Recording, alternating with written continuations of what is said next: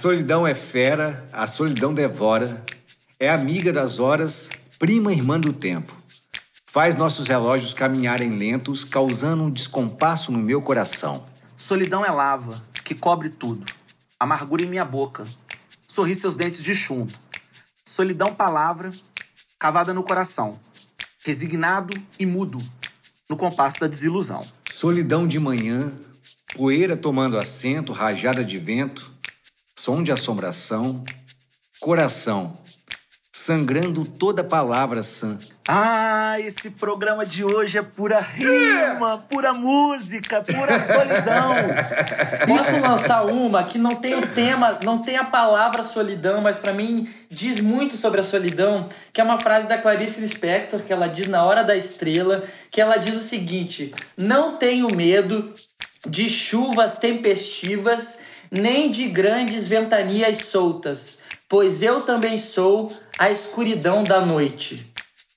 E eu acho isso tão lindo É, que é, eu acho que fala sobre solidão, do- de, de nós não temermos a, a, o que a natureza nos oferece, porque a gente tem essa natureza dentro da gente. Então é como se a escuridão da noite, para mim, quando eu ouço essa frase, representasse a solidão que mora dentro de cada um e a força que cada um tem, que é particular e que não é transferível para ninguém. É. Sensacional, eu, né? eu, adoro, eu o adoro convidado convidado que chegou. chuta a porta. Hoje tem convidado, minha gente, e como é bom viver assim. Vem com a gente nas ondas dessa estrada, vem ouvir o grito juntinhos, juntinhos, solidão, Solidão que que nada. nada. Solta a vinheta! Grito. O grito. O grito. O grito, O grito. O grito, O grito. O grito. O grito. O grito. O grito.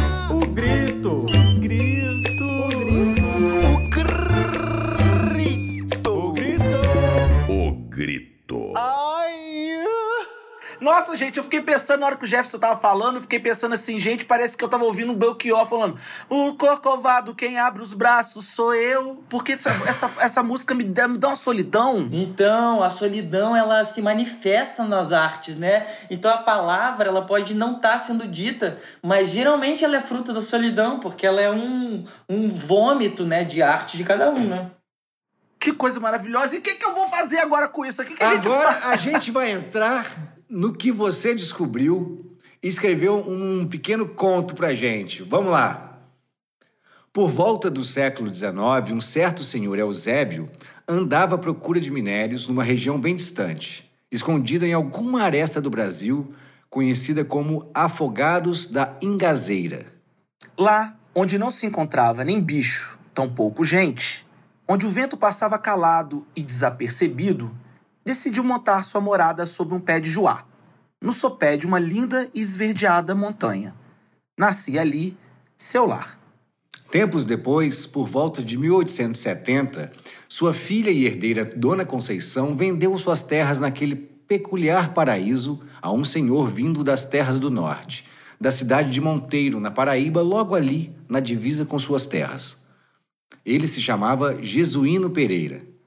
Certa feita, este mesmo jesuíno, um homem temente a Deus e que levava em seu nome o filho do Criador, resolveu convidar um padre da região vizinha para celebrar uma missa em sua casa. Era preciso levar a bênção de Deus para aquele lugar. Lindo, é verdade, mas que ele não sabia muito bem por que o incomodava, ali, bem dentro de si. Com o céu azul como os olhos de um anjo e quente como o melhor do amor de uma pecadora, aquele pedaço de terra trazia uma sensação inexplicável ao seu dono. Quando o padre da paróquia vizinha chegou à sua casa de alvenaria, muito simples, mas enraizada entre árvores lindas e teimosas, que insistiam em lá viver e fornecer frutas e sombras, e refletidamente exclamou: Que solidão! Jesuíno se assustou. Ele não sabia o que significava aquela palavra. Seria ela aquela emoção que corrompia silenciosamente sua alma desde que chegou àquele belo lugar? Seria ela que o enchia do abominável sentimento que não deixava ser plenamente feliz, mesmo cercado de tão bela natureza? Estaria ele condenado ao inferno por nutrir injustamente em si aquela estranha sensação? assombrado e confundido, afogado em ressentimento e constrangimento, tomou coragem e perguntou ao padre: Mas o que é isso, vigário? O padre então lhe respondeu: A solidão, seu jesuíno, a solitude é um lugar deserto, isolado. Nascia assim e então o local que ficou sendo chamado de solidão. Ô, Leozinho! Eita, ouvintes, ouvintes lindos, aqui fico aqui me perguntando, viu? Depois que a gente conhece a origem romanceada, claro, né? Bem romance, mal romanceada, é verdade. Ah, não, tá ótimo. Mas ainda assim, Amei. Baseada numa história real dessa cidade chamada Solidão, lá em Pernambuco. E eu fico pensando como é que esse tema é lindo, né? Como é que esse tema, ao mesmo tempo tão lindo, é tão potencialmente triste, sabe? Eu não. não- O que, que você acha? Não sei, Leozinho, eu acho que são tantas questões, não é? Será que somos todos jesuíno ou podemos também ser Eusébio, aquele que na história parece estar bem naquele lugar? Ou será que nesse mundo hiperconectado, onde estamos todos a um clique um dos outros, a falta de sintonia, empatia, conexão ocupa ainda mais os sentimentos de muitos de nós e não somos nem eu, nem outro? É, e aí vem mais perguntas na minha mente, sabe, gente? Eu fico analisando diretamente em direção louco atrás da loucura, porque é disso mesmo que eu preciso, eu gosto é disso. Nossa. E fico me perguntando: será que a gente. Será que a gente chega, Será que nós não chegamos numa era em que todos os humanos são inevitavelmente íntimos da solidão? Mais em razão da sociedade em que vive e não mais do lugar onde que eles moram, como no caso que a gente estava contando? E será que, assim como o jesuíno, não sabemos identificar o que de fato sentimos? Será que o distanciamento social está contribuindo para aprofundar essa sensação de, iso- de isolamento? É, eu confio, acho sim. Ó, mas será que a solidão é, por outro lado, somente esse silencioso vilão, Ianíssimos? Não sei! Há nela. Não sei! é, há nela algo que a gente pode, enfim, retirar de bom? Também desconfio. Faço a menor ideia, mas para nos ajudar a responder essas perguntinhas, a gente não quis estar sozinho. Não. E para atravessar nossas madrugadas solitárias desses dois apresentadores incorrigíveis, hoje a gente tem a alegria exponencial de contar com uma pessoa que eu, Iano, amo de paixão. É um O cara mundo. que vocês já ouviram, deve estar se perguntando de quem é essa voz, e muitos já saberão de quem é a voz. Já mataram, É um cara, é, é um cara, um canceriano, um cara família, filho da companheira de tantas viagens nossas, a Nádia, que muitas vezes era tão presente quanto a Meire ou a mãe do Lucas e outros, e neto daquela que com muito amor e humor ajudou a permitir que esse cara estudasse e se dedicasse ao início da sua carreira, a dona ou a avó Lindalva. Jefferson Schroeder, esse cara que vem com esse nome difícil e parece duro, é uma Chique pessoa que é só amor e companheirismo. Por muitas vezes eu tive a sorte de realmente acreditar que a gente se entendeu por olhar. Em muitas situações bem peculiares. Ele tem um belíssimo currículo, ainda mais se pensarmos nesse rostinho de menino, né? E vamos a ele. Se prepare que tem coisa. Já foi dirigido no teatro como ator por diretores como João Fonseca, Felipe Riches e Inês Viana. Apenas? Inês dirigiu o Jeff por sete anos e ele era o representante do, do Paraná na companhia. Não, de Santa Catarina Isso na é uma companhia. questão até hoje, que acham que eu Isso sou é do Paraná. pia- piada interna. É representante de Santa Catarina, nascia o Mondé, do qual esse que vos fala o acompanhou por esse tempo. No cinema também, só como exemplo, está no elenco de Minha Mãe é uma Peça, Cru em Família, Pérola. Já foi entrevistado, agora ele chegou ao auge, mas antes, para se preparar, ele foi entrevistado por Bial, Porchat, Lena Nagli, Thiago Leifert. Eu tô brincando que aqui não é uma entrevista. E se a gente for entrar na internet, aí a gente leva o programa todo, gente. Porque fora os seus inesgotáveis conteúdos autorais, já esteve no Porta dos Fundos e por aí vai, tudo quanto é canto. Como se não bastasse, é autor de teatro e tem um livro de crônicas lançado. Isso tudo para dizer que Jeff é um cara multitalentoso que tem produzido muito por sorte nossa e que se interessa muito pelo humano antes de tudo. Como todo artista. Além, de verdade, de ser um cara que mora no meu coração e com quem eu tenho muita história para contar. E que aqui eu não farei, podem gritar comigo. Bem-vindo, Jeff. Obrigado por topar esse convite, que sei que, antes de tudo, foi aceito por afeto. Arrasara, homie. Espero que você se divirta. pra explicar esse o Iano tem a, a voz tão grave que eu às vezes dizia, conversava com o Iano na linguagem dele, que também é, é quase um alienígena de algum planeta, talvez perto de Plutão, que tem o de manhã então, como viajávamos em turnê, acordávamos no hotel de manhã e no café da manhã o bom dia do Iano era de um alienígena de Plutão, então era Eu contava meus sonhos, eu tinha sonhado, eu falava, Jeff. Aí eu. Surreal. Ah, gente, eu sei que não é entrevista, mas agora que vocês estão falando isso, fazer turnê dá, tem momentos de solidão. Olha aqui, gente, eu vou avisar pra todos os ouvintes. Eu sou fã da roda aqui, vou perguntar o que eu quiser pros dois, que são artistas, eu gosto é disso. Olha, O que que vocês acham? Eu acho que durante a viagem não, mas na hora de entrar no palco, meu filho, aí é cada um por si. E na coxia, por mais que tenha o abraço de todo mundo ali, na hora que você pisa no palco, é, a solidão impera ali em algum lugar, eu acho. Isso aí, Aninho. É, eu acho que a, que a solidão está em outros lugares. Está no lugar do. é, poucas vezes a escolha sua. A gente, você não almoça na hora que você está afim de almoçar, você não é, toma café a hora que você quiser, porque você acorda, tem que acordar, tem um horário do outro. Você vai trabalhar, tudo bem, todo mundo vai trabalhar no horário do outro, mas tem aquelas coisas que você tem que fazer, mas 24 horas por dia. Aí, aí sobra aqueles tempinhos, né, que é de escolha. Eu acho que a solidão está nisso. Quando a decisão é coletiva, é para todo mundo, tira a individualidade. Quando você tira a individualidade, você claudica aqui, manca a colar. Tem aquele momento que você não quer aquilo. Muitas vezes você tem que dividir quarto. E aí você tem também aquele momento de sem privacidade, sabe? Aquele, todo aquele momento querendo privacidade. Fala assim, pô, eu sou um cara que acorda mais tarde, eu queria almoçar mais tarde, eu tomar café da manhã mais tarde.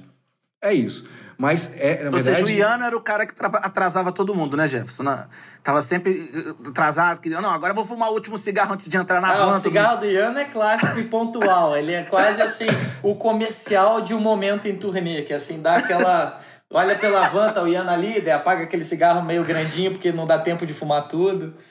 É verdade, mas, mas atrasado eu não sou, não, cara. Eu sou Não, bem não. Caxias com horário, bem Caxias. Nós até todos demais. éramos pontuais, eu acho, né? Uma companhia bem pontual. Tirando. Né, tira- tem, Uhum. tem um, um grande elemento, né? Que é o nosso amigo Zé Vendel. Ah, é verdade, o Zé dá o Que colorido das horas. Mas a gente era muito pontual. Então, os 15 minutos do Zé Vendel significavam muito pra gente, porque 10 minutos do Zé Vendel, porque a gente é. A galera é pontual. Agora, esse, ainda nessa mesma lógica, gente, eu fiquei pensando para conversar com vocês assim. É, o, o- o meu trabalho ele é muito, é muito solitário em vários momentos de reflexão, de pensamento, de construção como professor. E em certos momentos eu me sinto mesmo sozinho no meio de muita gente. Vocês já sentiram essa história da gente se sentir isolado no meio de muitos? Antes pandemia, claro, né? Porque agora as coisas podem ter mudado um pouco dentro de cada um. Mas essa sensação, ela, ela, frequenta vocês, assim? Porque pra mim me frequenta tanto às vezes. É, não sei se é resultado da minha, da minha maneira de viver, de construir minha carreira, de meus trabalhos, mas é, às vezes eu me sinto sozinho no meio de muita gente. É, eu é engraçado pra minha vida que a solidão ela é minha companheira desde muito cedo, né? Eu tenho um histórico que eu tinha uma dificuldade na escola de aceitação, eu sofria bullying na escola de, de colegas, de professores. ser bonito demais, só pode. E, e eu lembro que um dos meus sonhos é, de criança era um dia não ter amigos e não falar mais com a minha família. Então eu, eu, eu cresci me sentindo sozinho. E isso foi gerando um prazer em mim, na minha solidão, que eu lembro de eu na escola, eu era representante de turma, eu tinha chave, eu lembro de eu olhando a turma no recreio lá embaixo e desenvolvendo um prazer em ficar sozinho na sala enquanto o recreio acontecia. Então, assim, apesar de traumática essa minha meu passado de infância, eu fui crescendo sozinho e, e desenvolvendo a minha solidão. Então, eu desenhava, eu desenho, eu escrevia, eu escrevo, eu criava meus vídeos e, e é louco porque hoje em dia quando diz que as pessoas se- é, estão sozinhas e sofrendo por solidão nas redes sociais. Eu, por conta desse passado, o celular para mim é um, um paraíso na minha solidão. Então, assim, é onde eu escrevo. Eu lembro de eu no, no carnaval, no bloco na Lapa, escrevendo o meu monólogo no meio do bloco, no meu bloco, no meu bloco de notas. Então, assim, para mim é interessante falar sobre solidão, que a solidão para mim é um gozo e eu tive que descobrir é, os prazeres fora da solidão. E agora, aos 33 anos, finalmente parece que eu deslancho, eu começo a fazer essas pontes entre as pessoas e desenvolver melhor as minhas amizades e ver melhor o afeto pela minha família e possíveis pessoas com quem eu me relaciono, com quem eu fico, com quem eu beijo. Então, para mim, eu me sinto aqui falando de vocês, de alguém que conhece a solidão, mas uma solidão concreta e, e que me preenche, assim. E positiva, né? Ao contrário do, do senso comum, né? Exato. É, mas será que é porque você tem uma vida intelectual, uma vida é, interna muito, muito forte, muito profunda, muito complexa? Será que. é, e também para você, Ianinho, será que essa, essa, essa criatividade, essa existência borbulhante dentro da cabeça daqueles que criam não dão a eles uma impressão de solidão difi- diferente da- das outras pessoas que, que em vários momentos tem ali um- um- um- um- sei lá, um deserto, assim, de companhias, assim, de. de... Sabe o que eu quero dizer? Iano, quer Não, falar?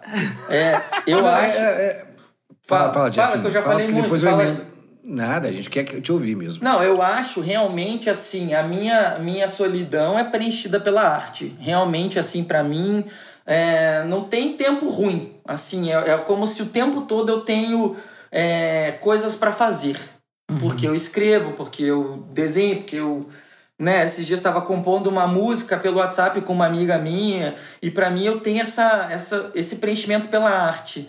É, realmente é muito difícil a gente imaginar, e por isso que a gente tem que estar sempre atento para não julgar as pessoas, porque a gente só conhece o nosso mundo a partir da nossa ótica. Então, quase que dentro da minha vida eu poderia dizer, poxa, mas por que que uma pessoa que não se- que uma pessoa que se sente muito sozinha, por que que ela não escreve, né? A gente quer, quer preencher a solidão dos outros às vezes pela forma que a gente preenche a nossa. Eu não sei as possíveis é, formas de preencher a solidão e para mim só me vem soluções artísticas, que é você assistir um filme ou você comprar um livro ou, mas assim é possível. É, Daí ó, já me vem outras preenchimentos de solidão, que é você artísticas, que é você bordar um, um um, um pano de prata, você pintar um quadro. Mas é, a solidão ela pode ser preenchida, talvez pelo esporte, você ir jogar futebol com os amigos. Eu só acho que existe um, um equívoco, eu digo isso como um admirador da solidão, que é você matar a solidão estando com outras pessoas. É claro que isso é uma opção e é lindo e, e, e é humano, né? A, a gente é, procria com, com outro, né? Porque eu acho interessante a gente também dizer, separar hoje em dia procriação sobre relacionamento, né? Porque uma questão, às vezes, sobre as relações entre dois homens e duas mulheres é que isso não é possível porque a natureza, a natureza fez um Ah, pênis e uma vagina para fazer crianças, não para obrigar as pessoas a terem uma relação heteronormativa, né? É... Mas enfim, fala aí, Ano, senão, porque é um assunto Não, bem eu, complexo. eu, eu, eu- eu- cara, na verdade é o seguinte, eu, eu vejo que eu, se, eu sou o contrário do Jeff, não tenho essa evolução do Jeff. E para mim é evolução mesmo porque eu admiro. É algo que eu gostaria de ter e pretendo um dia ter, que é estar sozinho de uma forma é, completa, onde eu vou estudar quem eu sou. Porque eu acho que qualquer manifestação artística é um estudo de si mesmo e do que, e do que você enxerga, né? Se é o que você enxerga, é de você. Quando você vai escrever uma música, como ele falou, pintar um quadro, fazer um bordado, escrever um texto. É, eu não tenho essa, essa coisa, não. Eu tenho a vontade, e isso eu tenho desde criança, por ser um cara de uma família grande, com cinco irmãos mais contemporâneos, quatro, somos quatro irmãos contemporâneos, quando o quinto nasceu eu já não morava mais lá, mas eu dividia quarto, então era muita criança. aí Detestava, tem- né, tem- minha época? Aí dentro de casa tem amigo de amigo, amigo do irmão e tal. Não, eu sempre tive muitos amigos. Mas eu, dei, eu lembro de novo esperar todo mundo dormir para ter, pra ter companhia, para ficar sozinho. Só que é um outro tipo de solidão. É um- é- isso eu busco até hoje. Mas é uma solidão aco- acompanhada. Derruba as pessoas bebendo, né? Pra ficar sozinho. poder- né? Quem dera. Mas assim, é uma solidão acompanhada, sabe? Eu quero estar sozinho, eu quero não ouvir nada, é, eu quero estar sozinho. Mas quando eu estou realmente sozinho, eu não me preencho tão bem é, como o Jeff. Eu fico lidando com as minhas angústias que o silêncio me permite, com as minhas sensações, e aí eu viro um vulcão. E a grande maioria das vezes, sem, um vulcão sem erupção, sem a, a, a, a fístula que permite que ele que a lava saia, que a pressão saia. Eu fico muito dentro de mim. E acho que isso é, eu jogo para personagem, mas personagem nem sempre se tem para criar. Né? A gente tem, a gente trabalha, faz um trabalho, às vezes leva meses para fazer outro, ou às vezes faz dois ao mesmo tempo. Mas é, eu queria muito bem, queria muito e bem estar comigo sozinho. Eu emendei uma namorada na outra, é, casei agora. Essa, essa solidão, para mim, sempre é uma solidão acompanhada. Eu virei. O Jeff não- talvez não tenha ouvido falar isso ainda, mas eu virei o Mandy Live na, na, Eu adoro essa na, na pandemia. Que é o que Eu isso? criei, o termo, eu, criei o ter, eu criei esse termo Mandy Live, que é o seguinte: eu gosto de tomar cerveja, Ximene dorme cedo. E eu preciso ver gente. E às vezes eu quero ver alguém além dela. E eu não tô saindo de casa para tomar cerveja em lugar nenhum. Então eu fico chamando a galera pela, pela internet, pelo WhatsApp, assim, bora tomar uma, bora tomar uma, bora abrir câmera. Aí eu abro câmera para tomar uma cerveja. E eu mendigo essa live com várias pessoas ao mesmo tempo. Às vezes me lasco que mais de uma topa e não tem na, uma não conhece a outra, não tem a ver. E às vezes ninguém topa, mas eu fico chamando para poder tomar cerveja e batendo papo. Vocês bebem pelo Zoom, por exemplo?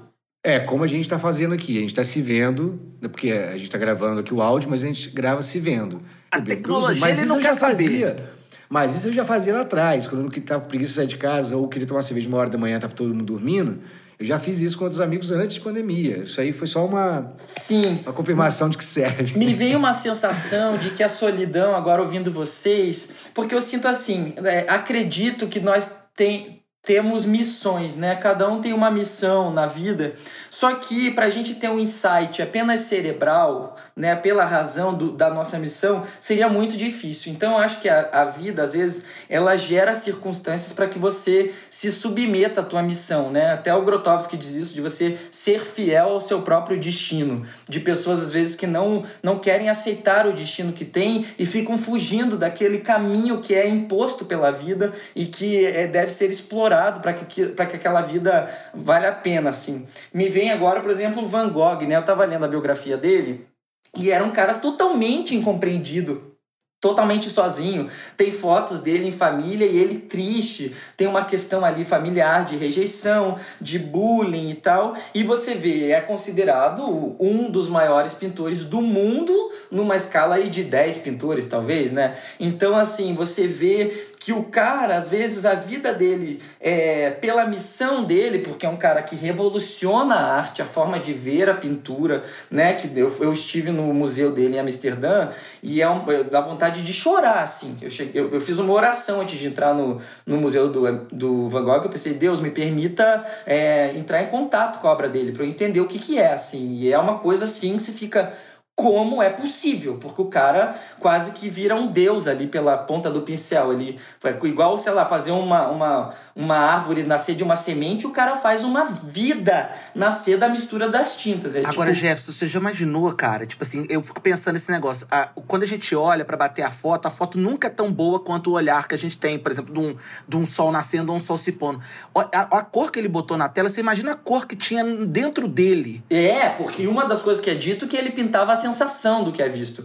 Você dizendo isso, eu fiquei chocado. No Louvre, as pessoas fazem filas para ver a Mona Lisa e fazem fotos da Mona Lisa. As pessoas veem o quadro Não pelo celular. noção. Exato. Então elas nunca viram o quadro da Mona Lisa. É. Eu fiquei ali parado e tem uns seguranças que tiram as pessoas e os seguranças me deixaram ficar parado ali porque eles viram que eu tava olhando pro quadro, não tava fazendo foto. Então eles tiraram aquela leva de turistas e entrou uma outra leva e eu fiquei olhando para ela e tive uma sensação do olho dela deslocar num retângulo, assim. As pessoas têm mil sensações olhando para aquilo. Então, e, assim. e a galera fica insistindo em comprar celular cada vez melhor. Olha para as coisas, gente. Bate menos foto. Olha para os lugares, olha para. Não vai ser, ser um terço possível a mesma percepção que a gente tem olhando. É, é, é o que eu acho, não sei o que você acha, acho que você concorda. É, entra essa questão que é da tecnologia estar de, separando as pessoas. É, eu fui, vi aquele documentário Dilema das Redes, a gente vê que está para além do celular, mas sim de, um, de mecanismos que prendem as pessoas ao celular, que manipulam a mente das pessoas, que estudam a psicologia do ser humano para que as pessoas percam opiniões e quase que é o que está gerando essa derrota das democracias, essa guerra entre as pessoas, essa melancolia. Eu sou um cara defensor do celular, mas como eu digo para vocês, eu, eu tenho um histórico que eu só consigo ver virtudes na solidão. Assim, então, mas eu entendo, tá tudo é, esse nível de depressão entre as pessoas, essa indústria do remédio, que todo mundo é diagnosticado com a necessidade de remédio, onde a dor ela é vista como um problema e não como uma parte da vida, né? Tem até essa metáfora da lagosta, que a lagosta ela vai para o fundo do mar quando ela está crescendo por dentro e ela rompe aquele casco e ela espera ter um casco maior para se adaptar à evolução dela, né? Então é uma metáfora do tipo, o ser humano não consegue ser lagosta, né? Quando algo aperta, a gente toma um remédio para você não romper aquela casca. E temos pessoas meio zumbis que caminham pela rua, é, entorpecidas pelos remédios, sem crescerem rindo porque estão drogadas. Então, assim, é um assunto violento, né? Uma derrota da, da sociedade, derrotada pela própria sociedade, em busca de bilhões de dólares e euros, sei lá. E, e vocês acham isso, gente? Que então a sociedade, é, a sociedade de hoje, ela consegue é, jogar mais. A, empurra a gente para essa solidão. Inclusive, essa, essa falsa solidão. Eu tava ouvindo você falar também, eu tô falando, gente, qual que é o problema de, de sofrer? Por que, que, eu tenho que me entorpecer? Deixa eu sofrer, deixa eu ter luto, deixa eu sentir dor, deixa eu sentir saudade. E a partir Que disso dói, né? recomeçar. É, pô, parece Dói. que doer não pode, não pode doer. Nem, mer nem mertiolate dói mais, pra que o resto vai doer. O que eu sinto é que eu não culparia a tecnologia, mas assim, a falta de, de cultura e desenvolvimento das crianças. Então, assim, por exemplo, a gente está se tornando uma, uma sociedade sozinha ou refém das redes sociais porque não há senso crítico sobre as redes sociais, porque não há cérebros pensantes né? A gente vê, eu tenho 500 mil seguidores ali e eu vejo a incompreensão das pessoas por coisas simples. Às vezes eh, são gerados diálogos ali, propo- propostas, conversas comigo de pessoas que nitidamente não entenderam o que eu quis dizer nas minhas crônicas, nos meus contos. Nem quero ter a pretensão de dizer, meu Deus, estava tão claro o que eu queria dizer. Mas eu acho que a solidão existe por uma falta de estofo interno das pessoas às vezes pensarem, poxa, eu tô mal, então eu vou ler, eu vou ver um filme, ou eu vou procurar um psicanalista, ou eu vou, eu vou me preencher, porque a, a, a, inteligência ela é salvadora. Então, assim, a gente não tem estrutura de escolas, a gente não tem estruturas de hospital. Então, como não ser sozinho, largado, vomitando no corredor de um hospital abandonado, sem um mínimo de inteligência intelectual? Assim, então são pessoas criadas para serem vítimas da sociedade, né? Para que consumam sem pensar, para que votem sem pensar, e a gente paga o preço, todo mundo, os pensantes e os não né? pensantes, né? Os reféns, né? Viram reféns daquilo É, ali. eu, é, eu gosto do que o Jeff falou sobre o celular e a internet, porque eu, eu falo isso há muito tempo, é, da grande maioria das coisas. Já falei isso do celular, inclusive, já falei isso da internet, já falei do Facebook, já falei de um monte de coisa. Que é, são ferramentas. E eu uso sempre o mesmo exemplo. Uma chave de fenda é, é criada para parafusar e desaparafusar parafusos. E alguém pode enfiar na barriga de alguém, no olho de alguém. Né? Uhum. Ou pode fazer de contrapeso para resolver alguma questão. São ferramentas. É o que você faz com isso. E nesse momento de isolamento social, que ainda existe, está muito mais aberto agora, mas ainda existe, pelo menos para mim, me faz bem. Me faz bem. É muito ruim me botar um vizinho de prédio com quem eu encontrava de vez em quando longe de mim, mas ao mesmo tempo ele aproxima mais ainda o meu primo da Austrália, meus amigos de Portugal, minha família de Minas, porque botam eles, eles equidistantes. Então, eu- o exercício de usar essa ferramenta para ver pessoas me faz ver pessoas, escolher ver pessoas que eu via pouco, que eu via menos. Então, são ferramentas. Mas é, o Jeff tem toda a razão. Nós não somos preparados para questionar as ferramentas. Nós não somos preparados para. Só que eu, eu tenho Ai, ai da tentado- gente se questionar nessa é, sociedade. Eu tenho né? tentado, e quero fazer aqui um parênteses daqui a pouco, eu tenho tentado, em sempre nas nossas conversas aqui, botar a gente em questão. Tirar do fora, como o Jeff fez. Botar assim, a gente não faz aquilo, a gente não busca, né? Porque o Jeff é, faz terapia há bastante tempo e eu sei porque ele, o terapeuta dele assistia as peças nossas. Eu achava aquilo esquisitíssimo. Mas o terapeuta gostava do que eu fazia normalmente, eu ia lá bater papo com ele. Mas eu achava estranho ele querer, ele querer o terapeuta dele ali. Eu comecei a fazer terapia, o primeiro trabalho que eu fiz, eu levei terape- terapeuta. Eu falei assim, eu quero levar. Eu falei, Jeff tinha razão. Aquilo faz parte do contexto todo. Ele vai assistir algo que pode ser visto que faz parte daquele contexto. Só um parênteses, porque eu achava estranho, Jeff depois para mim fez sentido. Bom, mas voltando aqui à solidão, a gente não é preparado, ou melhor, a gente não está preparado, ou talvez não, não se prepare para encarar os, os o lado mais sombrio da gente. E a solidão faz a gente ter que encarar isso. E o sombrio é só na questão do pouco iluminado. E eu estou usando frases da Marcela, minha terapeuta. E- pouco e- e quer me lembrou que seja mais barra falou da pesada. Clarice, né? Exatamente. É por isso que eu estou puxando isso. Porque não é aquele lugar que normalmente é ruim, seu, que você não quer encarar. Não, é porque é pouco iluminado. Pode ser ruim, pode, você esconde as feiuras, né? Só que pode ser uma coisa boa, e se você encarar como você, você tra- vai transformar aquilo que o Jeff falou também. Em talvez entender a razão do que você quer construir na vida. E encará-la de frente, encará-la para mais. Eu tenho muita dificuldade de lidar com isso, com essas minhas minhas questões, meu, meus lados sombrio, meu lado sombrio, dessa solidão. O Jeff, para mim, é um, um cara que. O Léo é um outro cara da nossa companhia que também tem essa coisa do sozinho, que eu admiro muito e que às vezes a gente acha que a gente tem que salvar, né? Não, vamos trazer o Jeff, porque ele tá Isso, porque sozinho, associam a solidão a um problema. Então você. É, eu exatamente. tenho uma questão, eu assim, é clássico isso. eu- às vezes já teve amigos que falaram, ah, o Jeff autistando, ah, o Jeff não sei o quê. É, quem me conhece sabe que eu, no meio de uma conversa, de repente dou uma desligada e fico no meu mundo e saio para um canto e vou para uma janela. E às vezes vem, as pessoas vêm e dizem, ah, você tá bem? E eu penso, tô incrível, tipo, tá tudo bem, entendeu? Você não te irrita, tem hora quando você tá bem, você quer um pouco de distanciamento, você quer a festinha ali, você quer ficar sozinho um pouquinho, chega alguém, tudo bem, tá precisando de alguma É, coisa. isso Aí fala, até não, some, sai Isso daqui, até pessoa. é afetuoso de alguém se preocupar e é justamente o que a gente tem que fazer com pessoas, né? Às vezes dizem, nossa, aquela amiga se matou e eu podia ter perguntado se ela estava bem. Então acho que essa questão de você sondar é importante, mas assim, o que às vezes eu acho que é ruim é a pessoa julgar o meu momento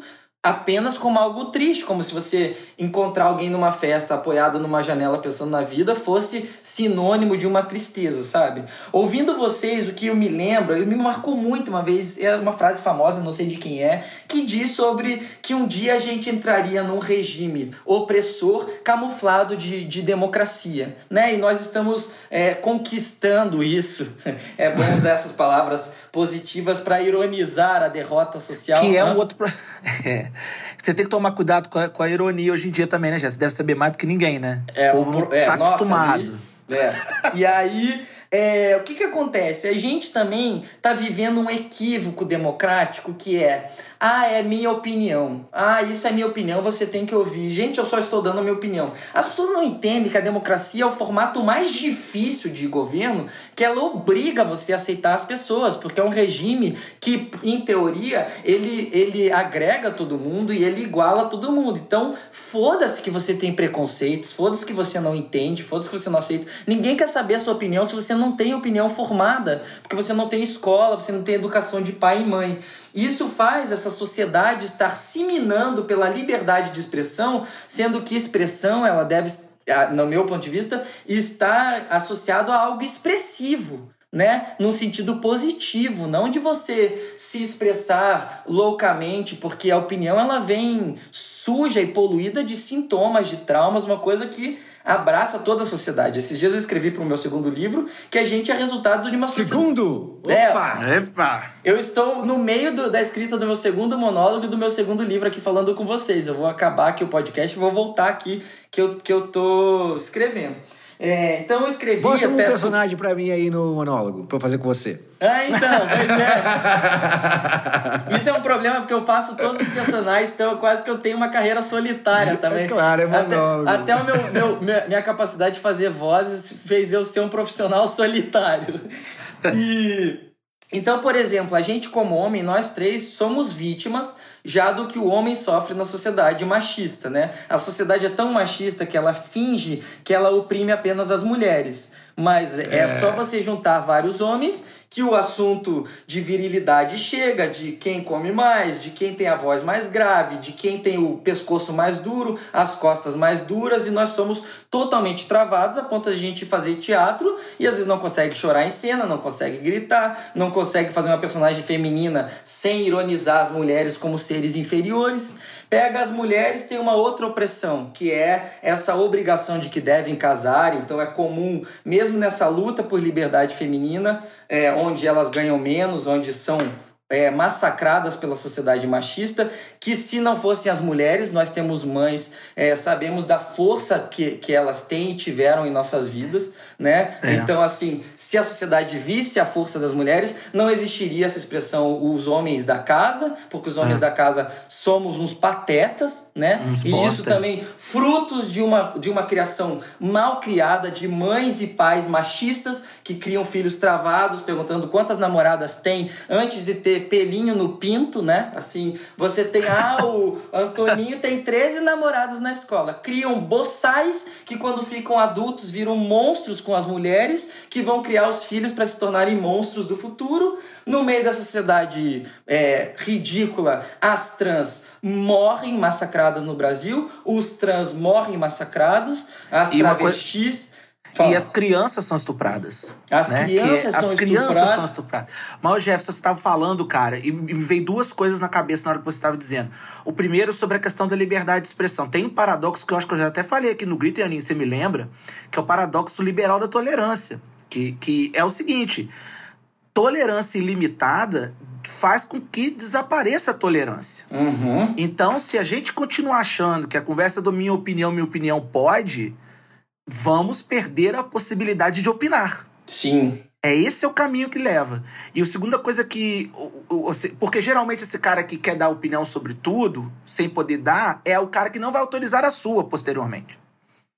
É, perceba bem quando você estiver conversando com esse pessoal. Sim. E o outro, né, que, é o, que a galera faz isso. E o segundo ponto. Convicções são cárceres, né? Tem esse. É, exato. E um outro, outro ponto também que você estava dizendo sobre a questão das mulheres, outro dia eu ouvi uma frase que eu falei, que eu achei muito genial. Ele falou: pô, que triste que a gente só conseguiu desenvolver metade dos talentos desse país, porque a outra metade, que são as mulheres, ninguém deixou desenvolver. Esse país seria muito maior, muito mais forte, muito mais poderoso se os talentos, as inteligências, a, a- a criatividade e a potencialidade das mulheres tivessem o devido respeito, né? A gente teria, a gente seria outro país, seria outra história. Quantas meninas não são podadas em poder e seriam hoje grandes executivas, seriam grandes líderes?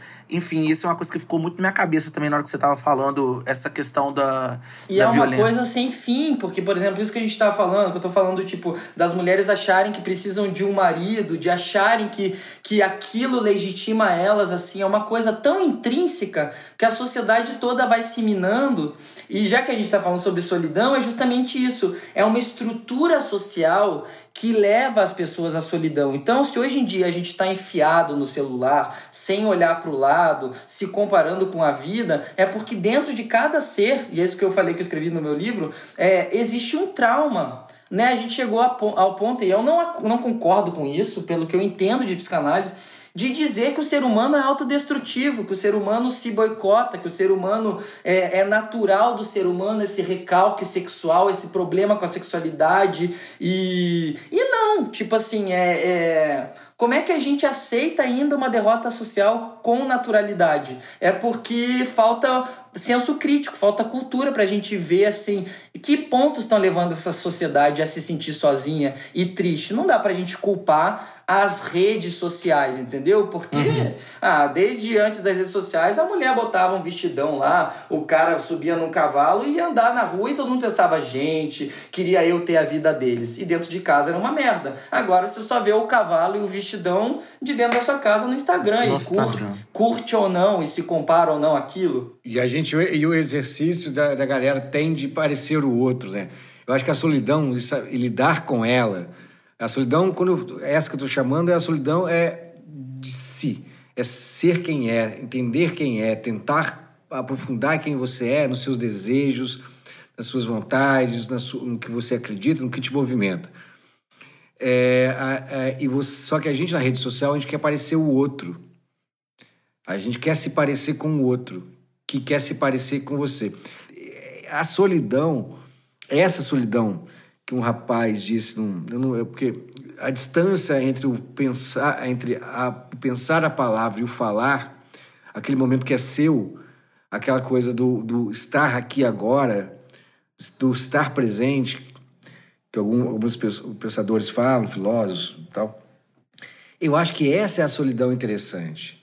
É de saber quem é e saber que você é um indivíduo, um ponto único dentro de milhões e que essa parte de você é sua, ninguém pode tomar, e a partir daí você pode é, é, se unir e criar redes, porque eu acho que também nós, como indivíduos, somos parte de rede, assim, somos parte uhum. de mais. Somos sociais mesmo. seres sociais mesmo. É. Bom, não sei se deu, deu para entender alguma coisa que eu falei, não, mas... acho que é essa busca de, da individualidade de cada um, né? A gente pega aí o Stanislavski, que é o Freud do teatro, né? Que ele diz de você... É o trabalho do ator sobre si mesmo, do tipo, quer ser um ator? Se conheça. Pega a Bíblia, conhece-te a ti mesmo, né? Se conheça. Pega o Enigma da Esfinge lá para ver se, se a pessoa saca é, sobre o que tá falando, sobre essa descoberta. Esses dias eu estava lendo, comecei a ler eu li A Hora da Estrela e comecei a ler Memórias Póstumas e eu estava lendo os outros livros e todo mundo falando do Enigma da Esfinge. Eu pensei, meu Deus, por que, que as grandes obras de arte falam disso? E aí fui ler mais um pouco e de novo sobre essa coisa da gente se conhecer. É é muito louco, porque existe uma padronização do ser humano. Eu até tenho um preconceito com esses assuntos, porque são assuntos muito falados, então eles perdem a força. Eu sempre achei isso, esses dias eu li uma frase que diz que uma verdade que ela é muito potente, ela não deve ser gasta, porque uma hora as pessoas não ouvem mais aquilo, ela perde a força. Então, assim, é tão óbvio que não há individualismo. Esses dias eu comprei um tênis de bolinha para mim, branco com bolinha preta, e eu fiquei com vergonha de usar. E eu pensei, por que eu tô com vergonha? Porque um, um homem não usaria um tênis de bolinha? Eu pensei, mas eu achei bonito. Eu pensei, uhum. mas eu tô com vergonha do outro. Aí eu pensei, mas a gente usa a roupa pro outro porque é para ser interessante pro outro, ou porque a gente tem que se sentir bem? Pelo clichê, tem que se sentir bem, mas alguém realmente peita o, o se sentir bem sem pensar no que o outro vai pensar? Então, assim, existe um problema estrutural na sociedade que também é um clichê, também é dito que, que os, os políticos manipulam a gente, mas assim, enfim. E é isso que empurra todo mundo para essa solidão negativa, né? É, é, ela vai fazer essa, essa dicotomia Exato, clara. exato.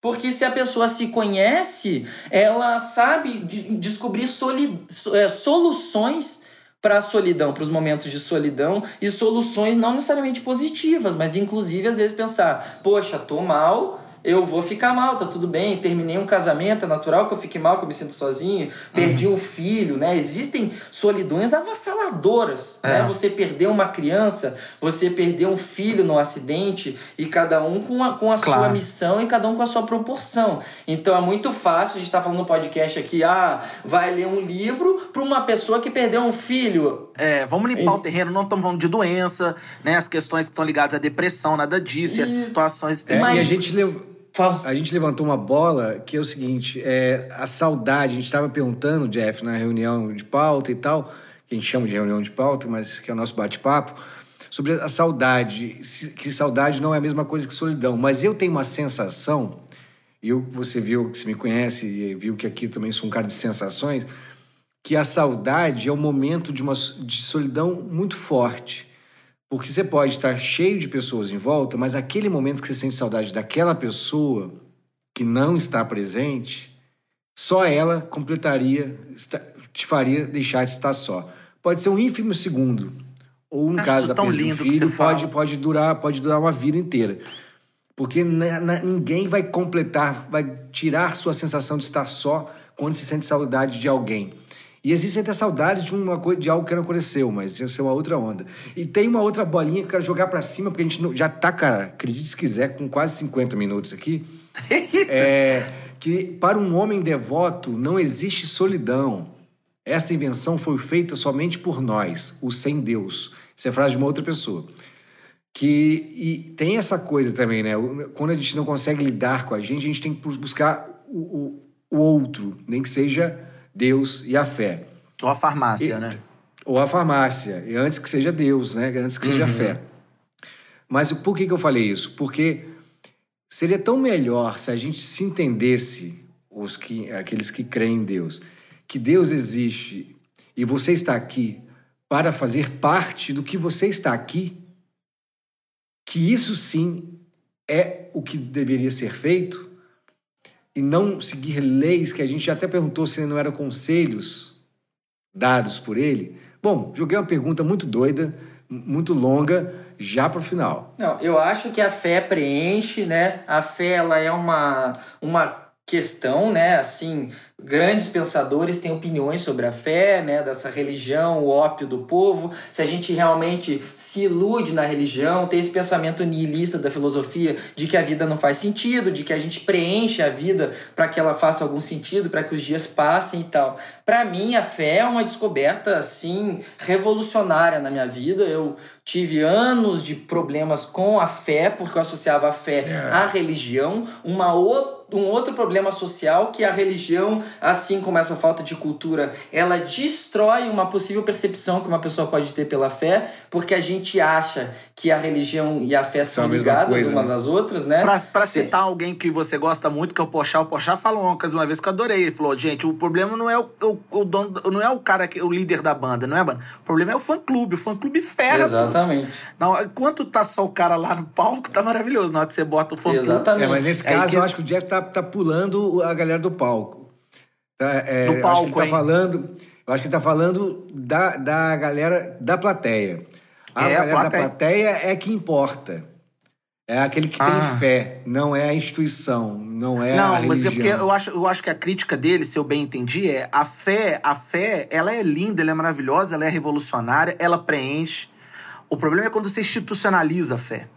É, gente Quando tá se, criam, coisa. é, quando se cria instituições que, que ferram a, a conversa toda. Sim. Agora, a saudade, ao contrário do que o Iano pensa, eu fiquei, acho que foi, é culpa do Gilberto Gil, gente, porque ele falou uma vez, tentando trazer. Tem que culpar alguém, vamos culpar os baianos, que é chique.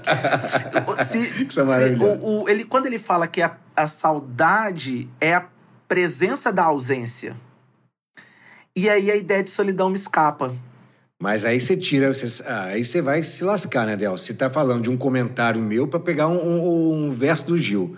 Não, não, não, não tô Sim, falando senhor, que tá certo você errado, quer não. me desmoralizar, seu Não, canalha! não, acho que não. Ele que tava tentando fazer uma tradução. Ele tava tentando traduzir saudade Ah, pra alguma língua. Deus, e ele... que coisa linda. Né? É, Digamos que você sente a pessoa ali com você, né? Isso a gente pega até o luto, pessoas que morreram. Eu vejo a, a saudade como uma pista também da natureza, porque eu acho que tudo, inclusive a fé, pelo que eu estudo de espiritualidade, a vida ela tem esse livre arbítrio para que as descobertas espirituais de cada um e os caminhos de cada um sejam legítimos. Então, as divindades, Deus, o que for na fé de cada um, porque só muda o nome. Se você for pegar a Ah. espiritualidade, todo mundo fala a mesma coisa e por isso é engraçado todo mundo brigar para ver quem fala a melhor coisa, porque são palavras. Então, assim como no Brasil existem cinco, cinco nomes para um santo, se você pega o mundo, vai ter um nome em inglês, um em alemão, um em chinês, e qual tá o certo? Ah, daí então a pessoa que me chama de Jefferson não tá falando de mim. Porra, entendeu? Então É. tem. Você imagina eu, então. Ninguém ia querer falar meu nome, que é Del. Cada país fala de um jeito. Então, pois é. Ninguém é, falaria de você, né, Schroeder? Schroeder, Schroeder, Exatamente, Suzane, que nem eu sei falar meu sobrenome. Eu chamo Iano, eu chamo Iano, pô. Então, eu sinto que a saudade, ela também é uma pista de que a solidão não basta para tudo, né? Então, se a gente sente falta de uma paixão, de Legal. alguém ou de alguém que morreu, é um indício intuitivo, instintivo para mostrar pelo livre-arbítrio, para que cada um perceba como quiser, que a solidão não basta. Não basta tanto no sentido é, de, de perpetuação da espécie, porque se nós nos bastássemos sozinhos e não sentíssemos falta de alguém que a gente poderia eh, gerar herdeiros, a sociedade morreria ali. Então tem uma coisa instintiva e tem uma questão de que daí eu acho que entra até que a solidão ela vai para muitos campos, né? Essa questão da monogamia, por exemplo, que é um, uma coisa que está em pauta cada vez mais, de relações, Tabu. pessoas que moram em quatro, em cinco, tem um casamento de seis pessoas. É, Deus me livre, mas quem me dera.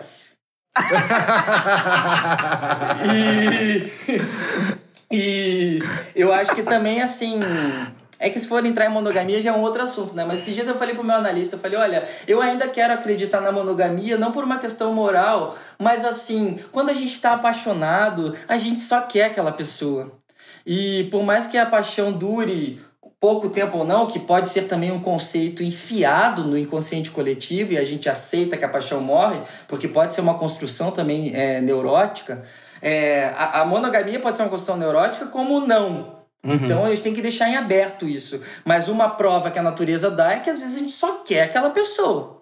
Né? Então, assim, existe mais um conceito de por que a gente se apaixona. Aí vem essa questão da falta, só existe amor porque existe falta, né? Acho que é uma frase do Platão. Tem a frase do Nelson Rodrigues que diz: é, não, existe, é, não existe felicidade no amor, não é, não é possível amar e ser feliz ao mesmo tempo. Aí o Iano diz: ah, tá comparando uma frase minha ao Gilberto, mas quem disse que o Nelson, por ser gênio, não era neurótico, né? A gente pega esses gênios aí Sim. e eles nem todos têm E ele e Raul falaram a mesma coisa, né? Raul também tem, fala isso. Não é possível ser feliz tendo amado uma vez. Ninguém é feliz, ninguém é feliz tendo amado uma vez. É. Eu sou, como eu sou romântico, eu fico de Vinícius. É impossível ser feliz sozinho, né? Só- Exatamente. Então, assim, são frases, são tratados poéticos de grandes artistas, mas que também são questionáveis pelo histórico de cada um, porque, volta a dizer, somos, na minha crença, uma sociedade reprimida e traumatizada. Não necessariamente de auto-boicote ou de impulso de morte, né? Esse conceito de que a sociedade se mata, que a gente tem esse impulso de se matar. Eu acho que não, acho que é um resultado de uma sociedade que cria é, seres humanos potencialmente autodestrutivos. Putz, maravilhoso, meu Deus, aqui. Nós, Nossa vamos, nós Senhora. vamos, vamos abrir o segundo engradado porque eu quero continuar. Partiu, partiu. Putz, grilo, meu Deus. É isso que o Brasil precisa Não, agora. cara, que é- ainda tinha uma frase sensacional do, dos- da galera que é, que é. Tem uma frase aqui que é o seguinte: quem está só? O temeroso não, ele não sabe quem está só, porque atrás de sua cadeira há sempre um inimigo. Só para lembrar um cara aí que está no cargo mais alto da, da, da- da executivo do Brasil, que ó, exercite a solidão. Nem todo mundo tá tão afim de você para estar sempre atrás da cadeira querendo te morder, não. Eu acho que a gente pode ser. Nada se conclui nesse programa, não deve ser concluído, mas. Nunca se concluirá nada de um programa nosso. Mas se tem uma coisa que eu fiquei feliz de ouvir é que é sim. A solidão em vários momentos ela é maravilhosa. É uma das coisas que fiquei até. Porque eu acho solidão maravilhoso. Evidente que existem vários, a gente já conversou, so- tá falando sobre isso, mas é, é- adoro cá pra nós, entre nós. É, e é muito doido que eu fico vivo esperando por ela correndo dela, entendeu?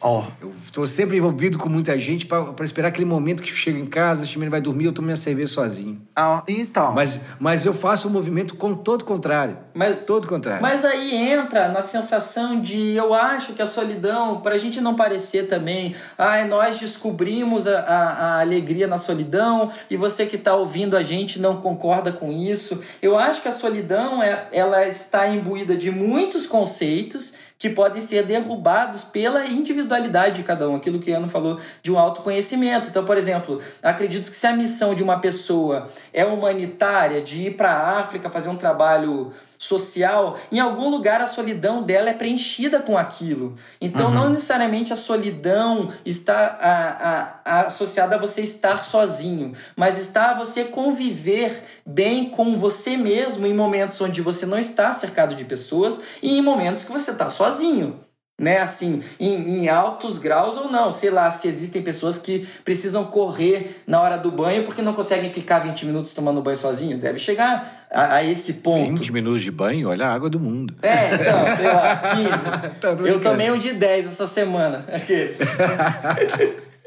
A gente, olha só, a gente realmente, Del tem toda a razão, a gente já embarcou de novo. A gente precisa ir pro estante, cara. Ai, que Precisamos ir, precisamos. Mas não acabou, ainda tem um estante. Você vai se sentir sozinho, Del, se a gente acabar agora? Muito!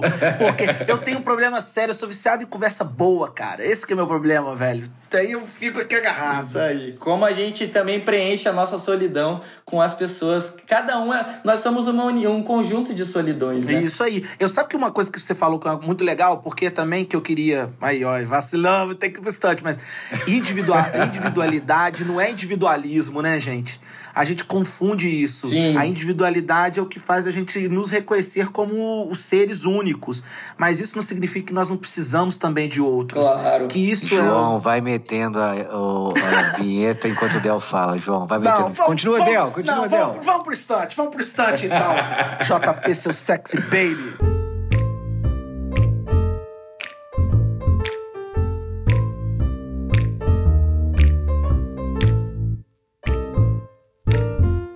Tantos se sentem sós, é egoísmo continuar só, sozinho. Fecha aspas para Tennessee Williams. É uma facadinha no nosso coração, minha gente, é uma facadinha. Então vamos deixar de sermos egoístas nessa solidão, que a gente já falou aqui que não é egoísmo. E vamos dividir entre nós essas dicas culturais cheias de convivência. Solta aí, queridinhos, queridinhos, que arte, que livro, que site, que série, o que que tocou a solidão de vocês essa semana? Bom, Conte aí. Primeiro, indi primeiro indicar meu livro que fala sobre isso também, O Ponto, de Jefferson Schroeder, que está na. Não vale. Pé, Que reprovado. está, que está. Não pode?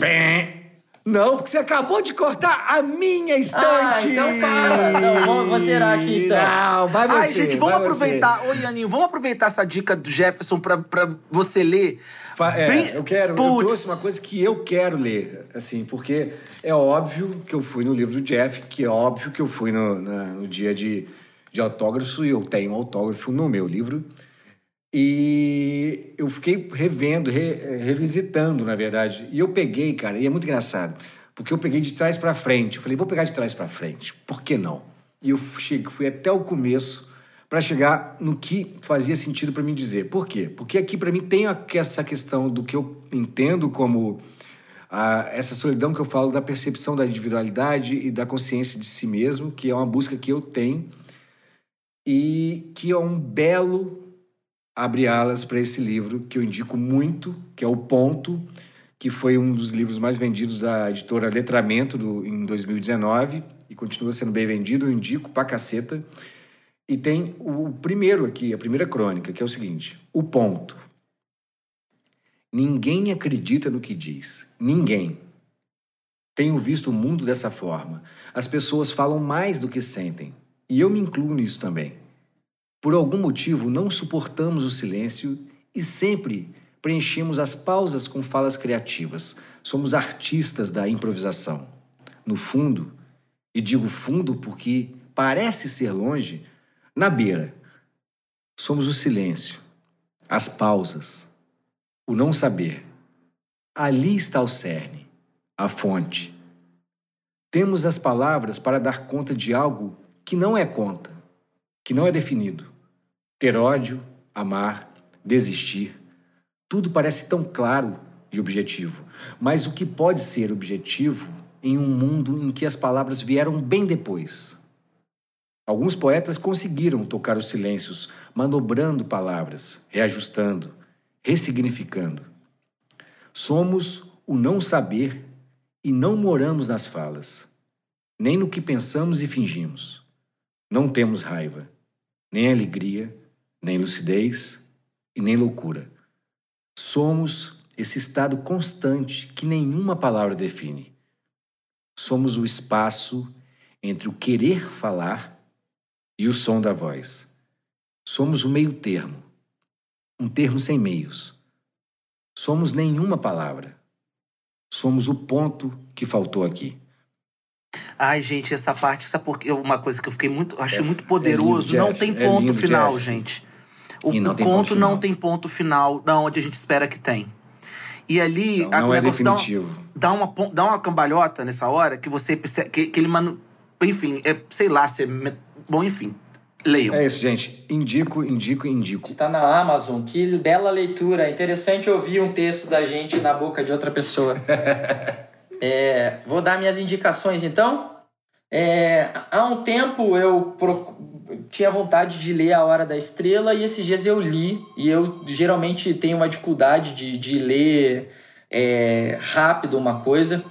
E eu li A Hora da Estrela em dois dias. É pequeno e tal, mas pra mim é uma revolução, porque eu paro mil vezes. E é muito interessante. Quase que daria pra você ficar uma vida lendo só A Hora da Estrela, porque no meio de uma história cotidiana, Clarice Lispector, um ser que entendeu a vida, né? Eu vejo alguém que realmente teve muitos insights, provavelmente por ser talvez um, um, um corpo invadido de um espírito muito evoluído, né? É, então eu indicaria A Hora da Estrela. E eu vi, não indico para pessoas sensíveis, nem para a galera do mimimi, é, mas vejam A Casa que Jack Construiu, o último filme do Lars von Trier, que conta os graves e terríveis crimes de um serial killer. E ali você pode ver, fazendo uma ligação com o que a gente está falando, como uma solidão mal elaborada e traumática pode ser destrutiva e ser o fim de outras solidões. Maravilha. Ui. E eu acho que é, o grande, cam- é, é a grande interpretação do, do Matt Dillon, né? Do Matt Damon. Damon? Dylan. Dylan, né? O cara Nossa, tá assim, é um luxo. É uma obra de arte do horror. É assim, É, terrivelmente artístico. maravilhoso. Mas é pra galera, não é indicado pra galera que fala mimimi, não, tipo, não vê com mimimi, ou a galera que se sente mimimi, ou pra nenhum mimimi. Para nenhum mimimi. É um filme pra pra quem vai ver aquilo ali como uma obra de arte. Ver, assim, o horror e conseguir ver arte ali. Então, eu sei que gente, Festival de Cannes levantou, no meio do filme foi embora. Então, assim, é pra pra poucos no sentido de... para pessoas que conseguem ver arte no que não é considerado arte pela, pelo senso É comum. considerado belo, né? Bom, aí, gente, eu só vou fazer um. Ah, mentira, dois, então. Rapidinho, tá, gente? o primeiro é o filme Her. Eu não sei se a gente já falou aqui nesse programa, Ianinho. Não, ainda não. Mas a interpretação do Joaquim Fênix naquela solidão e aquela voz da, da Scarlett Johansson falando com ele. Aquele filme me, me, me leva a muitos lugares. Eu aconselho e acho que é um filme que fala sobre solidão, sobre companhia. Acho que tem muito daquilo que a gente conversou hoje nesse filme, que é do Spike Jonze, que é um puta roteirista, que é o cara que também falou, escreveu a obra de um, de um, de um sei lá, do, do é, talvez é o melhor filme que eu já vi do Jim Carrey, que é o, o Brilho Eterno de uma Mente Sem Lembranças, que também eu acho que é sobre solidão. E livro, eu queria indicar muito a obra de uma, de uma Nobel, que também me chama muita atenção. Bom, eu acho que não sei também, Ana, você me ajuda, a gente corta aí se já tiver falado.